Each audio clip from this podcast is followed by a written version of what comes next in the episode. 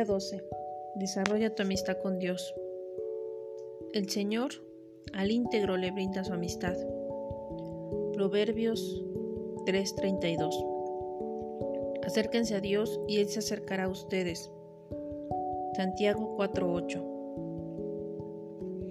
Estás tan cerca de Dios como lo decidas. Como en cualquier amistad debemos trabajar para desarrollar la nuestra con Dios. Ella no se da por casualidad requiere voluntad, tiempo y energía. Si deseas un vínculo más estrecho e íntimo con Dios, deberás aprender a comunicar tus sentimientos con sinceridad, a confiar en Él cuando le pidas que haga algo, a aprender a interesarte en lo que a Él le interesa y a procurar su amistad más que ninguna otra cosa. Debo ser sincero con Dios. La primera piedra para edificar una amistad profunda con Dios es tener sinceridad sobre nuestras faltas y sentimientos. Dios no espera que seamos perfectos, pero sí insiste en que seamos completamente sinceros en las escrituras. Ninguno de los amigos de Dios era perfecto. Si la perfección fuera un requisito para ser amigo suyo, nunca podríamos serlo. Es una dicha que por la gracia de Dios Jesús todavía sea amigo de pecadores. En la Biblia, los amigos de Dios fueron sinceros con respecto a sus sentimientos, se quejaban y discutían con Él. Ponían sus decisiones en tela de juicio y hasta lo acusaban. Esta franqueza no parecía molestarle a Dios, es más, la estimuló. Dios permitió que Abraham pusiera en tela de juicio y cuestionara la destrucción de la ciudad de Sodoma. De Sodoma. Abraham insistió con Dios para que no destruyera la ciudad. Negoció con él, intercediendo por si, hubiera por lo menos 50 justos para conseguir apenas 10. Dios también escuchó pacientemente las acusaciones de David, que se quejaba de la injusticia, la traición y el abandono. Él no mató a Jeremías cuando éste dijo que Dios lo había hecho trampa. Job pudo haber dado rienda suelta a su amargura durante el calvario que pasó, y al final Dios mismo lo defendió por ser sincero y amonestó a sus amigos por su falta de autenticidad. Dios les dijo que, a diferencia de mi amigo Job, lo dicho por ustedes y lo que han dicho sobre mí no es verdad. Mi amigo Job ahora orará por ustedes y yo aceptaré su oración. Es un ejemplo asombroso de franca amistad. Dios expresó su disgusto total con la desobediencia de Israel. Le dijo a Moisés que cumpliría la promesa de darle a los israelitas la tierra prometida, pero que no daba un paso más con ellos en el desierto Dios estaba harto y quiso que Moisés supiera exactamente cómo se sentía. Moisés, hablando como amigo de Dios, le respondió con la misma franqueza. Tú insistes en que yo debo guiar este pueblo, pero no me has dicho a quién enviarás conmigo. También me has dicho que soy tu amigo y que soy muy especial para ti. Entonces, dime cuáles son tus planes Ten presente que los israelitas son tu pueblo, tu responsabilidad. Si tu presencia no nos guía, mejor no emprendamos este viaje. Si no vienes con nosotros, ¿cómo sabré que estamos juntos en esto, yo y tu pueblo? ¿Vienes con nosotros o no? Está bien, haré lo que me pidas, le dijo el Señor a Moisés, y también haré esto porque te conozco bien y te considero mi amigo. ¿Puede Dios tolerar esa sinceridad franca e intensa de tu parte? Por supuesto. La amistad auténtica se construye con base en revelaciones. Lo que puede parecer un atrevimiento para Dios es una autenticidad. Dios escucha las palabras apasionadas de sus amigos. Se aburre con los clichés reverentes y previsibles. Si quieres ser amigo de Dios, debes ser sincero con Él, comunicarle lo que de verdad sientes, no lo que piensas que deberías sentir o decir. Es posible que necesites confesar una rabia oculta o algún resentimiento contra Dios en ciertas partes de tu vida, donde sientes que Dios no te trató con justicia o que te decepcionó. Hasta que maduremos lo suficiente para poder entender que Dios usa todo para bien de nuestra vida, estaremos resentidos con Él por simplezas como la apariencia física, nuestro, nuestro trasfondo y formación, oraciones sin respuesta, penas del pasado y otras cosas que cambiaríamos si fuéramos Dios. La gente suele echarle la culpa a Dios por el dolor que otros los han provocado. William Bacchus llama eso la grieta oculta con Dios. El resentimiento es el mayor impedimento para amistarnos con Dios. ¿Por qué querría ser amigo de Dios si permitió esto? El antídoto, por supuesto, es darse cuenta de que Dios siempre actúa defendiendo nuestros intereses, incluso cuando nos resulta doloroso y no podemos entenderlo. Pero expresar nuestro resentimiento y revelar nuestros sentimientos es el primer paso para la recuperación, como lo hicieron tantas personas en la Biblia. Cuéntale a Dios exactamente cómo te sientes. Dios dejó sus instrucciones respecto a la sinceridad sin tapujos en el libro de los Salmos, un manual de adoración lleno de protestas y desvaríos, dudas, temores, resentimientos y sentidas pasiones, combinadas con gratitud alabanza y afirmaciones de fe. En este libro se ha catalogado todas las emociones. Cuando leas las emotivas confesiones de David y de otros, entenderás que así es como Dios quiere que lo adores, sin ocultarle ningún resentimiento. Podemos orar como el salmista. En su presencia expongo mi queja, en su presencia doy a conocer mi angustia cuando lo encuentro totalmente deprimido.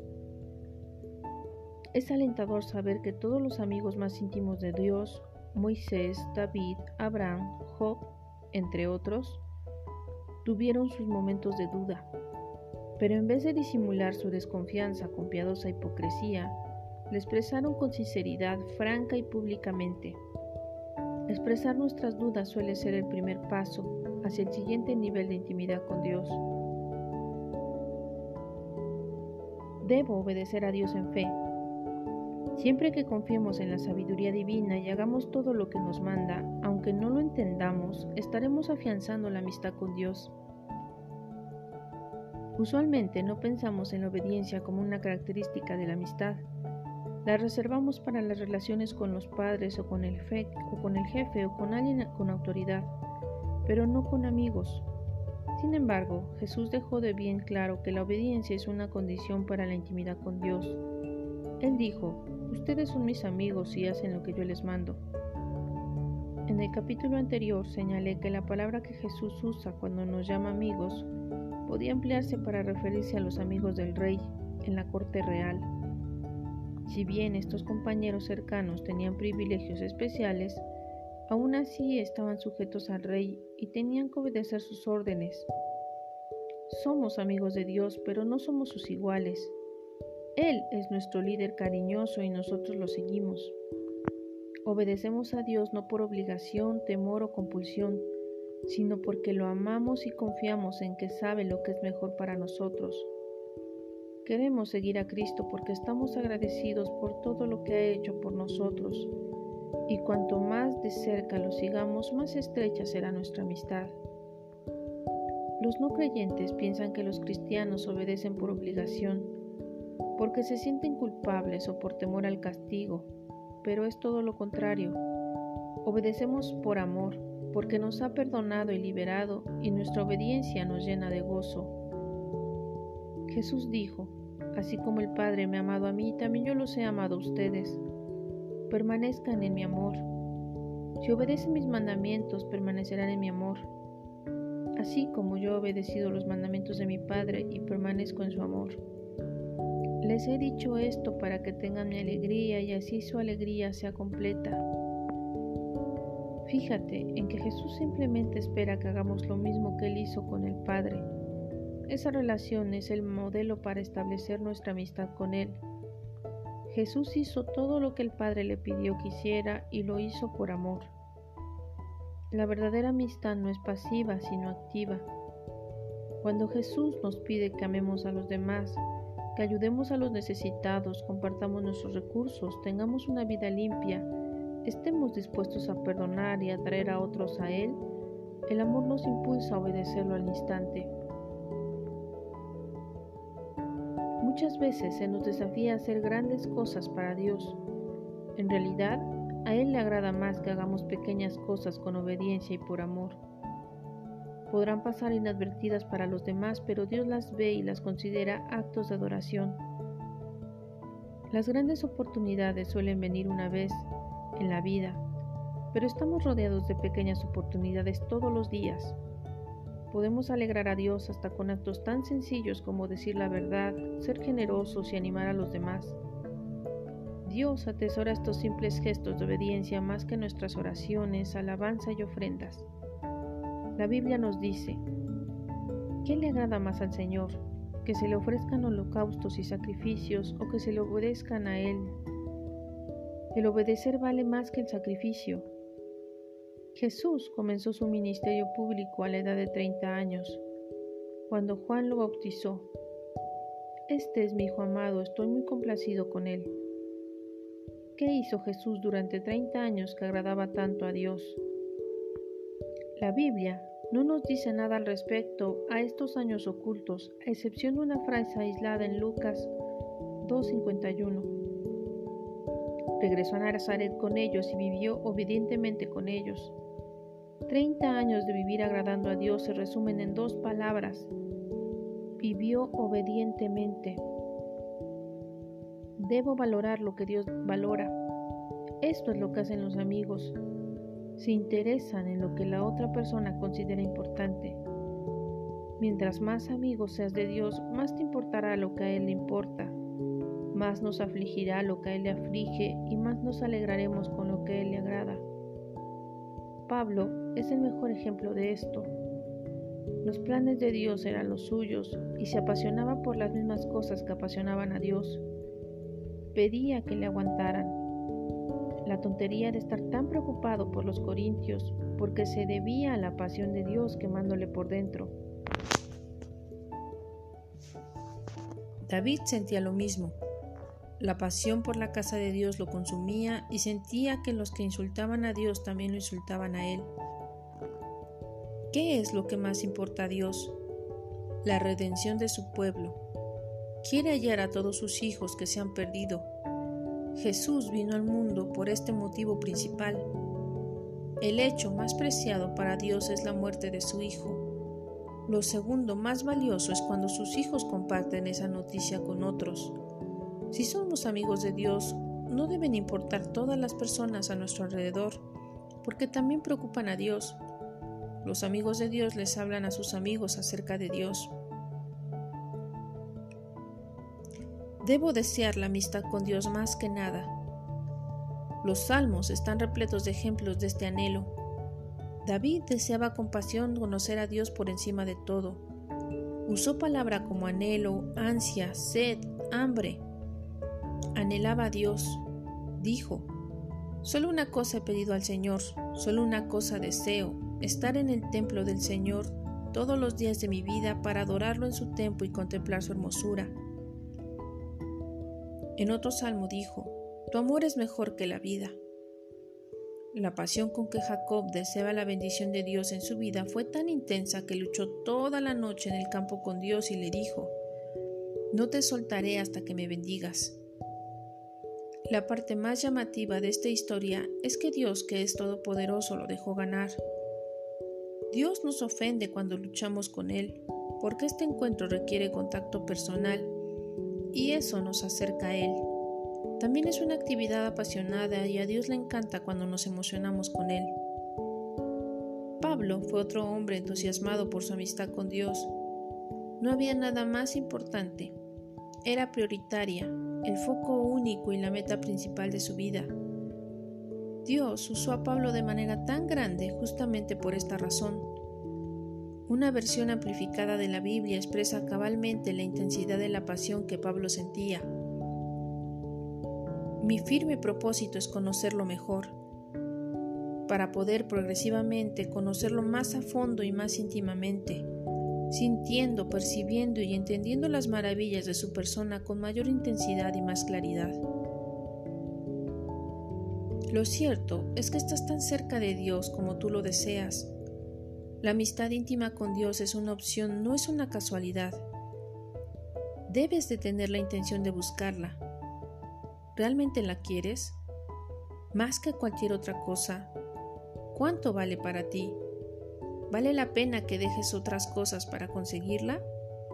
¿merece el esfuerzo que tendrás que hacer para desarrollar los hábitos y destrezas necesarios?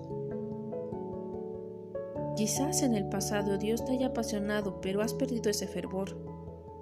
Era el problema que tenían los cristianos de Efeso. Habían dejado su primer amor, hacían lo correcto, pero por obligación y no por amor. Si solo has estado cumpliendo con gestos espirituales, no debería sorprenderte si Dios permite el dolor en tu vida. La aflicción es como el combustible de la pasión. Refuerza la energía intensa, que normalmente no tenemos pero que necesitamos para realizar los cambios. C.S. Lewis dijo, el dolor es el altavoz de Dios. Dios no nos despierta del letargo espiritual mediante el dolor. Nuestros problemas no son un castigo, son los despertares que usa un Dios cariñoso. Él no está enojado con nosotros, Él está apasionado con nosotros y hará lo que sea necesario para que volvamos a tener comunión con Él. Pero hay una manera más fácil para reencender tu entusiasmo por Dios. Comienza pidiéndole a Dios esta pasión y pídela hasta conseguirla. Haz esta oración durante el día. Querido Jesús, lo que más quiero es conocerte íntimamente. Dios le dijo a los cautivos de Babilonia que cuando lo buscaran en serio y de todo corazón, Él se aseguraría de no defraudarlos. Tu relación más importante. No hay nada, absolutamente nada más importante que cultiva la amistad con Dios. Es una amistad que durará para siempre. Pablo le dijo a Timoteo, algunos de estos individuos se han apartado de lo que es más importante en la vida, conocer a Dios. ¿Te estás perdiendo de lo más importante de la vida? Puedes hacer algo al respecto ahora mismo. Recuerda, es tu decisión. Estarás tan cerca de Dios como lo quieras. Día 12. Pensando en mi propósito. Punto de reflexión. Estoy tan cerca de Dios como quiero estar. Versículo para recordar acérquense a Dios y Él se acercará a ustedes. Santiago 4:8 Pregunta para considerar. ¿Qué decisiones tomaré hoy para acercarme a Dios?